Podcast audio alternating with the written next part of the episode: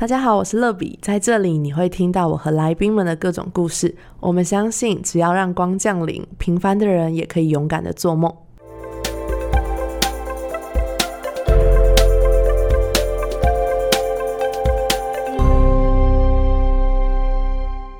迎光临，我是乐比。今天其实超级兴奋，因为今天来了一个大来宾，那是台湾出战二零二零冬奥的跆拳道队长刘威霆。而这个鼎鼎大名的国手呢，竟然是我的高中学弟，真的是与有荣焉。那我们欢迎台湾队长威霆。Hello，大家好，我是跆拳道选手刘威霆。Hello，威霆，哎，你的自我介绍好短哦。Hello。就简短有力就可以了。OK，好，这是很符合运动员的个性诶，就是简短有力。你记得我们是怎么就是相遇的吗？就因为我们是同个高中。所以你有看到那个老师有发文，才发现原来我也是脏话高商的。对，而且我们竟然就是有在同一个时期有一起在学校过。哦，对对对对对。对这件事情真的好兴奋哦！就是当时完全没有注意到有这么厉害的运动员，就是在我的生活当中，真的觉得太荣幸了。好的，现在我还是很没有真实感呢，因为就是很兴奋自己可以跟奥运国手说到话。问题我想要问一下，就是跆拳道跟空手道还有。柔道有什么不同？我知道这个问题可能有点小小的笨，但是我相信很多对运动不是很熟悉的人，对于这三个可能都不太熟悉。以前台湾人只有对于跆拳道是比较了解的，但是现在就是今年因为有那个杨元伟的关系嘛，然后还有空手道文姿云，就是可能很多人对于这个领域跟这个项目有比较多的认识。你可不可以跟我们分享一下这有什么不同？好啊。最好分别其实是柔道，因为就是大家看这次杨伟比赛就知道，柔道其实用摔的，跆拳道跟空手道其实很接近，那他们的动作都很像，但是跆拳道主要还是用脚来得分，空手道是主要用手，虽然他们脚也有，但是他们大部分是用手，然后我们大部分是用脚来得分。那你小时候在选就是跆拳道之前，其实你有听过这两个运动吗？那时候也有接触到吗？我那时候知道柔道。因为我们教练其实也有练过柔道，所以其实我从小在道馆，其实有时候教练也会教我们一点点柔道，所以那时候其实也有接触到一点柔道。那空手道是长大之后才知道说有这个运动。是。那我想要问，就是威霆现在比赛奥运完一个多月了嘛？那我知道这是你的职业生涯当中最后一场比赛。不论你之后有什么样的安排，就是很真心的祝福你可以未来的生活当中可以继续做你有热情、有使命的事情。那今天想跟你聊聊，就是比完奥运这段时间你的心情如何？然后你都在做什么，或是在想什么呢？因为是我最后一场比赛嘛，其实我一开始会期待说会有一点不一样的心情。甚至会很开心，会想吃个猪脚面线之类的，但其实蛮平静的。那因为我比完赛之后，其实我一直在思考接下来当教练啊，或者是把研究所论文的那个部分都要处理好，所以其实一直在思考这件事情，思考接下来该怎么走，然后如何从选手转换成一个教练这样。嗯，是的，这个计划其实我在看一些你的采访影片的时候，发现你好像大概两三年前就有转教练这个想法，对不对？对，因为从东京奥运最后一站之后退休，其实这个想法很之前就有了。嗯，那怎么会想要在二十六岁的时候就退休转教练呢？就是怎么会有这样的想法？嗯，其实严格来讲，应该是二十五岁的时候就想要退休了，因为 那因为东京奥运延期一年。对对，那其实会有这样想法，是因为我也觉得打的够久了，然后总有一天你选手还是要退休嘛，那你总有要面临之后你的工作，甚至你的学业。那我也觉得学业也其实因为一直在训练的关系，都没有办法好好的去处理，好好去完成。对，这是其中一个部分。然后还有一个部分是因为我身上其实膝盖一直都有伤，这个伤其实困扰我蛮久的。对，所以就是思考很久之后，才决定说东京奥运就是我最后一站的。是，我觉得运动员也蛮辛苦的，就是大家好像觉得说，哎，可以再多打几年啊。其实你们思考的面向跟你们身体的状况，其实是外人比较难完全理解的。对啊，对啊，因为说真的，就是你要运动员去放弃他的生涯，甚至放弃一场比赛，其实很困难。嗯，是。那我想要听听，就是威霆，你是怎么样踏上跆拳道之路的？因为好像很多人就是学跆拳道都是因为很帅啊，然后可以防身。那不是运动专业的大众，可能也会觉得说跆拳道就是表演踢木板之类的。那威霆是在什么样的契机下开始学跆拳道？那当时是一个兴趣，还是有为自己设定什么样的目标呢？我一开始会接触到跆拳道，是因为国小那时候有个夏令营，类似嗯跆拳道夏令营。然后那时候我妈妈就觉得说可以去运动，她只是觉得去运动啦，因为我其实从小也很喜欢运动，然后她觉得就可以参加这个夏令营。然后因为暑假在家也没事嘛，就去运动这样子。那我是那时候认识了我的教练，他也推荐我说，哎，我学的还不错，可以去道馆啊练习这样。所以我之后从学校社团又转到道馆。然后就是在道馆练习，那时候只是觉得说运动很好玩，跆拳道很好玩，而且我那时候小时候不喜欢写功课嘛，所以就会觉得去运动可以转换一种心情。对，所以其实对你来说，就是一个你很喜欢的一个休闲的方式。对，那时候觉得就是是一个运动，一个休闲这样。是什么时候开始真正的就是决定你要当一个专业的跆拳道选手？我觉得是我上高中之后吧，因为我从小我的成绩一直都很不好。就我其实是一边练习，然后一边念书。可是我从小其实身材就还不错，但是成绩一直没有出来，有时候会有点没自信。然后是教练会一直鼓励我。然后我是到高中之后，虽然也是一边念书，但是我就是每天住道馆，每天训练这样。是，所以那个过程当中，你就觉得好像这是一条你可以选择的路。对对，嗯。那我相信很多人对就是威霆的印象，可能是你的体型很特别，就是你刚刚说身材还不错，指的就是你身高很高嘛，你一百九十六公分呢、嗯，哇，这是一个很特别的身高，所以我想要私心偷偷问你一下，就是因为我看报道说你国一的时候只有一六零，然后国三突然变一九零，想问一下这三年到底发生什么奇妙的事情，怎么会长这么高啊？其实我也不知道哎、很多人都问我说，到底为什么会长那么高？就我也不知道那段时间做了什么。那因为我很喜欢运动，我几乎很长每天运动。如果不是去道馆练跆拳道，就是打篮球。然后其实我每天很早睡，我觉得这应该也是一个关键。爸都会叫我早点睡觉，就是每天充足的睡眠，然后我就不知不觉裤子的长度就越来越短，然后就发现自己越来越高这样。对，因为你的家人是不是也都长得还蛮高的，对不对？我爸爸大概一八三，我妈妈差不多有快一百七。对，因为我上次看了一个算是记者去你们家采访爸妈，然后通常他们都坐着嘛，然后我就刚好看到了某一集，就是看到你父母是站着，他就觉得哇，你爸比记者高好多，就有发现，因为高的。对，真的。那这个身形在台湾路上不常见，然后在运动圈其实也不是很常见。在台湾这样子的身形啊，会不会其实很难找到跟你就是很合适的一起练习的选手啊？对，就跆拳道来说，其实我们台湾的跆拳道选手，其实重量级啊，就是身高都没有那么高。但是国外，其实国外像我这种身高的很多，所以我要找到跟我类似身高能够去模拟啊，或者是练习的，其实蛮少的。嗯，所以平常就是可能就是要多去国外打一些比赛，才有机会遇到跟你一样体型的选手，对不对？对啊，就是必须常出国去跟其他国家对手练习或者是比赛，这样你之后在正式比赛的时候，你才不会说不习惯那种国外选手的打法，或是国外选手的身材。平常练习其实大家感情都很好啊，就是在比赛场遇到，其实都会聊天。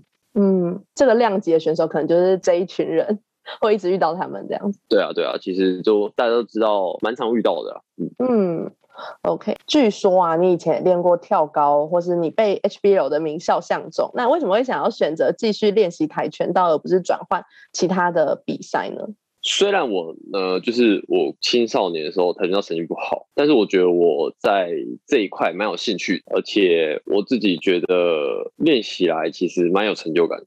而且我也觉得，呃我很喜欢练习跆拳道。虽然我也很喜欢打篮球，但是老实讲，就我这个身高，我觉得在篮球场上没有到特别有优势。但是在跆拳道就不一样，因为篮球甚至就是比我高也很多。然后你到国际赛上更不用说了。但是跆拳道，我觉得这个身材在台湾很有优势，然后在国际上其实也不会吃亏。所以我觉得跆拳道那时候选的跆拳道，会觉得跆拳道比较有机会一点。嗯，所以是你算是一个综合评估的状况下，然后选择继续走跆拳道的训练这样子。嗯，可以这么做。嗯，那其实运动就是就是你只要喜欢，你都可以开始学、开始练。但是要成为一个专业的运动员，甚至是国手，是很不容易的一件事情。那我知道威霆，你高中的时候是读彰商嘛，那并不是体育班上来的专科，就是科班生。那你是怎么样从一个单纯喜欢跆拳道的孩子，然后开始走上国手这条路呢？其实高中的时候，因为我不是走科班出来，其实蛮辛苦的。因为你一方面课要兼顾，哦，你又要练习。我那时候是因为高二，然后被征调进国家队，然后那时候老师还觉得疑惑，说什么你为什么不好好念书，你要去做一些有的没的？但因为他们老师不了解啊，就是说，呃，你怎么选择张三，可是你你却没有往读书这方面发展？但是我那时候进国家队，然后我后来成绩也越来越好。其实那时候老师就理解我未来走路可能比较不一样，就比较支持我。是，那什么样的状况下，为什么会突然进入国家队？哦，我因为我那时候身材很好，就是有点算是被推荐进去栽培。是，那被推进国家队的人很多吗？没有，就是除非你青少年就是表现很优异，特别突出，不然就是像我比较特别，是因为台湾真的没有身材这么高的，我应该是台湾目前台湾队最高的，就是从以前到现在，所以才会特别说进国家队培养。嗯，你高二的时候，就是你知道你被选上国家队，你的心情是什么？其实我在那之前，我都不知道国家队在做什么，因为我一直都是在道馆练习嘛，然后在在学校上课，其实我也没有什么接触太多其他科班的人，所以我那时候不太清楚说，呃，国家队要做什么，那时候茫茫然的，就突然，呃，突然就被说要进去国家队。就出生之犊忐忑不安，你是忐忑不安的，是不是？因为我那时候还是个高二的，就是有点像小屁孩。但是国家队里面都是一些大学长、大学姐，都是很厉害，就是很常会在电视上看到那一些。对啊，就是进去要跟他们练习，一个就很恐怖。那你进去国家队之后，就是再到奥运殿堂，中间其实过了很多年，对不对？对。那这些年间都在做些什么事情，或是经历了什么样的历程呢？其实这些年一直都是在国家队里面做训练，除了训练之外，其实很常出国比赛，然后出国累积经验、累积积分，然后回国又是训练。其实我们就是训练、比赛、训练、比赛这样。哦，所以你们的生活其实应该比一般人想象的更辛苦，加上可能就是 routine 一点，就是他就是一直在训练，然后一直做一样的事情，然后一直可能蛮孤单的，对吗？对，因为我们有别于一般大学生，就是。像我就是没有寒暑假过，而且我们六日不一定能够放假，有时候甚至最近比赛，我们六日还是需要都是加强练习这样。哇，所以你进国家队到现在，好像几乎没有休假的时间，对不对？呃，应该休过最长假是春节吧？春节最长可以休到大概三四天这样。啊，这是最长的假了哦。对，这是最长的假了。那你们一整天的二十四个小时嘛？你们的训练大概在做些什么？我们会大概早上八点半或九点就开始训练，然后我们一天通常会二至三次的练习，有时候连晚上也要训练。那我们每天的训练一定会有技术，然后会有体能，会有重量。其实我们训练蛮广泛的，我们需要技术，然后我们也可能需要重量训练、力量的训练，然后我们甚至有时候要跑操场，要训练心肺耐力的训练。哇，那这样是很多人要陪伴你们一起练习，对不对？对，我们国家队会有很多人，大家一起训练，是有点像是一个班级的感觉。对，因为我们需要对手，我们需要互相刺激来成长。那你们在国家队里面会有什么老师或是带你们读书的吗？还是读书就是一回事，然后到这边就是专心练体能？会，我们课业会有另外的安排，但是时间就会比较短。我们不像学校就是要上满一整个学期，我们会浓缩这样子。所以就是有老师进到，就是可能选手村里面，哎，是选手村吗？对，到国训中心，国训中心里面来帮我们上课。然后就是可能比较短的时间把这个学期的课程读完，然后大部分的时间是去做训练这样子。对，没错，没错。那我之前就是还蛮好奇，就是我看了一些运动的采访，他们都说运动员要一直赚积分。我想问一下，什么是赚积分呢？就像网球、羽球，他们都有积分来排你的世界排名。那赚积分就是需要时常去国外比一些大大小小的比赛，然后因为每个比赛都有积分嘛，然后你有拿到名次，你就会有积分，然后你的世界排名就会慢慢的提高，这样子在一些重大的比赛的时候，你就可以排到比较好的种子前。哦，或是有比较有机会可以拿到奥运的门票这样子。对对，也是。嗯，那我想问一下，就是运动员的人生其实有蛮多要注意的地方嘛，比如说饮食控管啊、训练啊，或是身体的状态，而且还要面临一个我觉得人生很大的考验，就是抗压性的部分。那你是怎么样面对心理的压力，或是比如说，我觉得刚刚听你分享训练的过程，其实我觉得运动员是蛮孤独的，就是要面临一个很大的就是压力，可是却没有家人在身边。或是你要一直面对，就是一直训练，然后不断的重复的人生，那你怎么面对这个压力呢？因为从小就其实一直在比赛，然后每个比赛都有压力。从小国小的可能现场杯到现在的奥运，其实每个比赛他都有自己的压力。我觉得运动员其实已经早就习惯那些压力，只是说不同的比赛可能他的压力越大。那就是怎么自己去克服。像我自己，其实我习惯会有一点压力，逼着自己这样子。我在练习上我会更专注，然后我会更投入、更努力。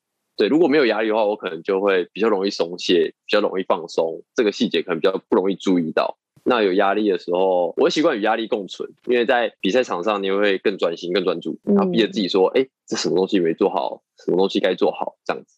明白哇，所以其实有一点压力，对于你们的训练是更好的。对啊，对我来说，对我来说，嗯，那你身旁有没有一些运动员，可能他是因为压力，然后可能没有办法继续下去？会啊，就是我遇过蛮多朋友或是同学，他们因为可能到了大学，成绩一直一直没有起色，一直没有达到好的成绩，或是拿到名次，那他们后来就会选择放弃，可能就不走这条路了。是对你来说，你觉得运动员遇到最大的压力是比赛场上的压力吗？还是其实是其他人生的，比如说？未来要怎么办啊？退休之后要做什么啊之类的？其实这也是一个比赛场上的压力也有。你退休后，因为你退休后的工作压力，其实这也是一个，我觉得都是有的。对，像我自己之前也会一直想说，哎，那我退休后可以做什么？该怎么办？但是我那时候其实是专注当下，我就想说，那我先把每一个比赛的打好来。对，那是之后的事，我之后再想就好。我先把目前当下的事做好。这样，我觉得运动员有个特质，就是他们的心理素质都很好。就是因为他们遇到挫折、遇到一些失败，他们不会轻易的去放弃。就是有遇到失败的时候，失败之后总是还要站起来，再继续往下一个比赛迈进。所以运动员在遇到其他可能一些课业上啊，或者是一些其他方面的挫败的时候，其实都很容易去调试，然后很容易去站起来，因为他们已经习惯了，就是我失败后没关系，我可以继续往前走，嗯，很快的调试心情，然后去再做下一个阶段的准备，这样。嗯，真的，我觉得这也是为什么运动一直会让人看得很热血，然后 让人看完之后可能会觉得说，哇，的人生好像应该要更努力，对啊，因为我觉得这段时间其实台湾真的还蛮疯奥运的，我觉得我没有想到身旁有这么多人会想要关注这些体育赛事，就是我觉得其实还蛮感动的。嗯嗯嗯。嗯，对，你看到身旁有这么多人在支持，就是运动啊，或者在看奥运的心情怎么样？我觉得是很感动，尤其最近这一两年，嗯，其实我觉得我们台湾对运动有更关注。对，因为我上次有参加里约奥运，跟这一次东京奥运，我觉得很大差别就是这次真的关注度变很高。嗯，真的，或者是一些网红、YouTube 艺人，从他们脸书发文上看，就知道说，其实这一次大家都很关注这些运动员。有在看这些赛事，我觉得这对运动员是一个很棒，就是他们有被关注到，他们努力有被看到，所以他们就会更努力，成为一个动力。是的，我觉得好像是从大概四大运吧，应该是一七年，嗯，台北。我觉得会从台北四大运开始。对对对，真的，我觉得那是一个，就是那个 slogan 很厉害，它叫做什么？我们回家比赛。对对，我我那时候赛前其实因为我参加开幕嘛，我一开始预期其实我想说开幕应该没什么人会去。因为你就觉得好像就是国人没什么在看体育、支持体育这一部分，对。但是我一到开幕现场就发现，哇，其实整个是满的，就其实很感动。嗯，原来大家是这么的支持体育。对，我现在讲到这个，我还是很有那个画面，因为当时就是觉得这个比赛其实非常的，虽然台湾办的很成功吧。然后因为我是做行销的，然后我们其实去上很多课，然后很多的老师也会拿这个案例来分享。就是四大运其实是一个很成功的行销案例，因为它从本来可能大家没有什么感觉，然后到四大运的影片出来，然后可能市长跟网红拍了很多的宣传，然后很多的分享，然后到那天开幕的时候，真的看到是全场坐满，然后看到就是真的是，我觉得那个 slogan 真的下的很好，就真的好像有回家比赛，然后有好多的家人跟好多台湾人在支持我们的运动，觉得还蛮感动的。对那段时间，我真的我很常一直起鸡皮疙瘩。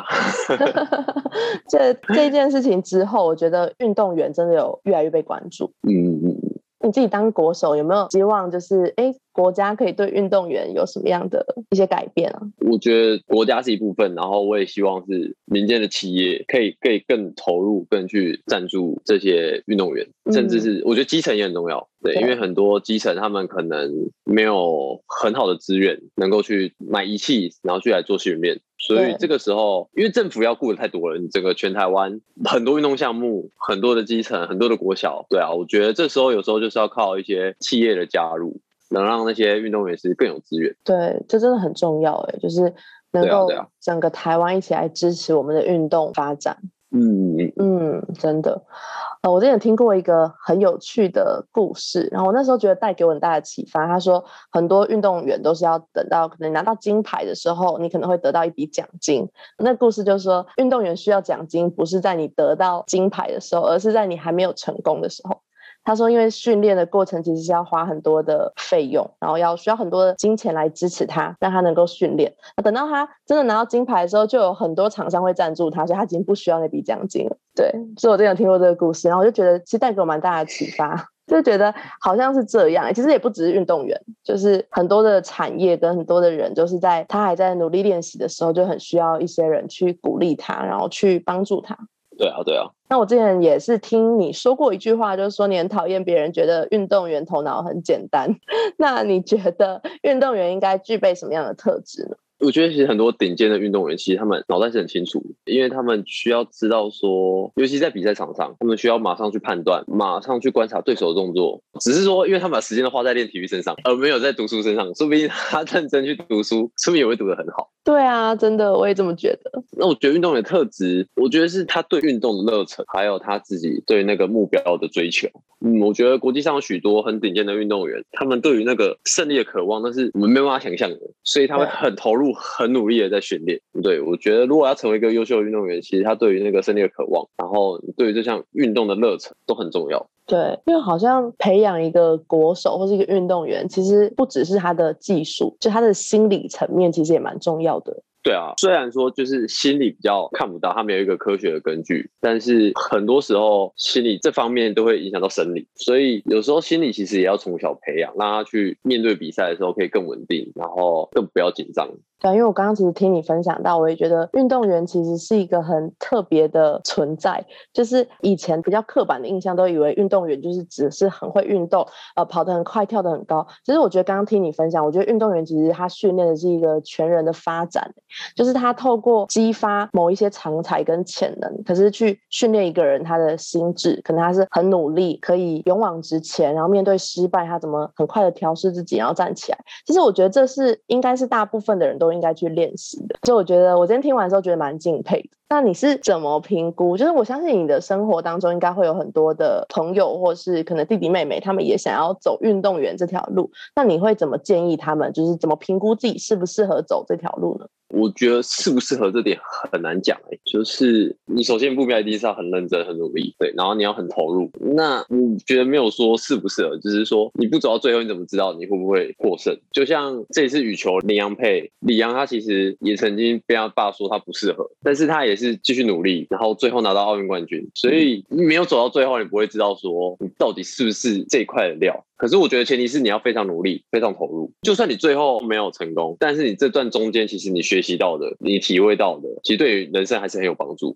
对啊，因为因为我刚刚听到你的分享，你小时候其实你说你本来比赛的成绩也没有很好，那到底是什么样的动力？那时候激发你一直坚持到现在？我那时候是很受我启蒙教练的影响，因为那时候成绩不好，可是他一直鼓励我。对，然后他给我一个观念，就是说我不需要这么早拿成绩。他问我说：“你想要国小、国中成绩，还是未来你到了社会组，你的全国成绩，甚至你的国际赛成绩？”那他希望我现在好好的把基础做好。所以那时候我成绩不好，他觉得没关系，反正我们现在先把基础做好。而且那时候还在发育的阶段，其实他觉得如果过度的训练，其实对以后的发展不好。所以他是给我很多的信心，给我很多的鼓励，所以才会让我一直坚持到现在。嗯，我觉得也很感动，就是当时你有遇到这么棒的教练，他可以看见你生命当中这么无穷的潜能。对啊，对啊，真的这样才会有今天的台湾队长啊。是是是。呃，想要问一下，就是威霆有没有什么想鼓励还在努力坚持，但是还没有被世界或是被周围的人看见的那些很努力的人说些什么？我想跟他们说，就是朝着自己的目标，保持那个热忱，然后有一个很确切的目标，然后朝着目标去前进。就算现在可能还没有成功，还没有被看见，可是我相信，只要继续坚持下去，总有一天你会达到你想要的目标，你就会被看见。这样是的，是的，就是不断勇往直前。对，OK。那在退休之前，有没有什么还想完成的事情？哦，剩最后国内还有一个全运会，就在今年十月中。在新北市嘛，对不对？对，就真的是生涯的最后一站。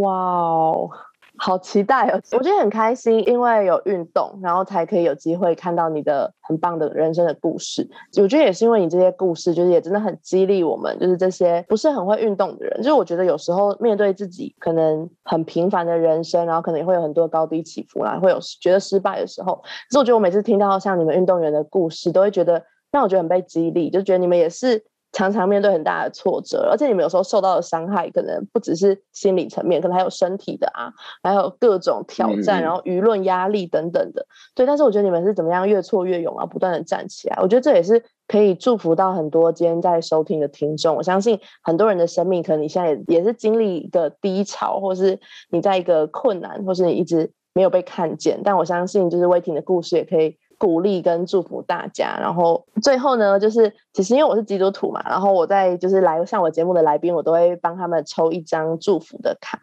然后，所以我想说，我也挺愿意，就是让我帮你抽一张祝福的卡。好啊，好啊，好啊。那我抽到的这一张卡，它上面写的是仰望那位爱你的神，然后内容是我知道你很难过，很自责，你以为自己康复了，但又复发了。你以为自己很坚强，但是原来自己也这么脆弱，开始变得不信任、不敞开，想封闭自己。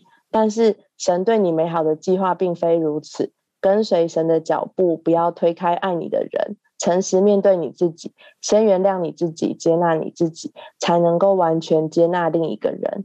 神知道你这段日子很难熬，想找很多的药方，但是最有效的方式就是敬拜神，转移你的焦点，不看自己的软弱，不看未知的未来，看着神就有盼望，就得医治。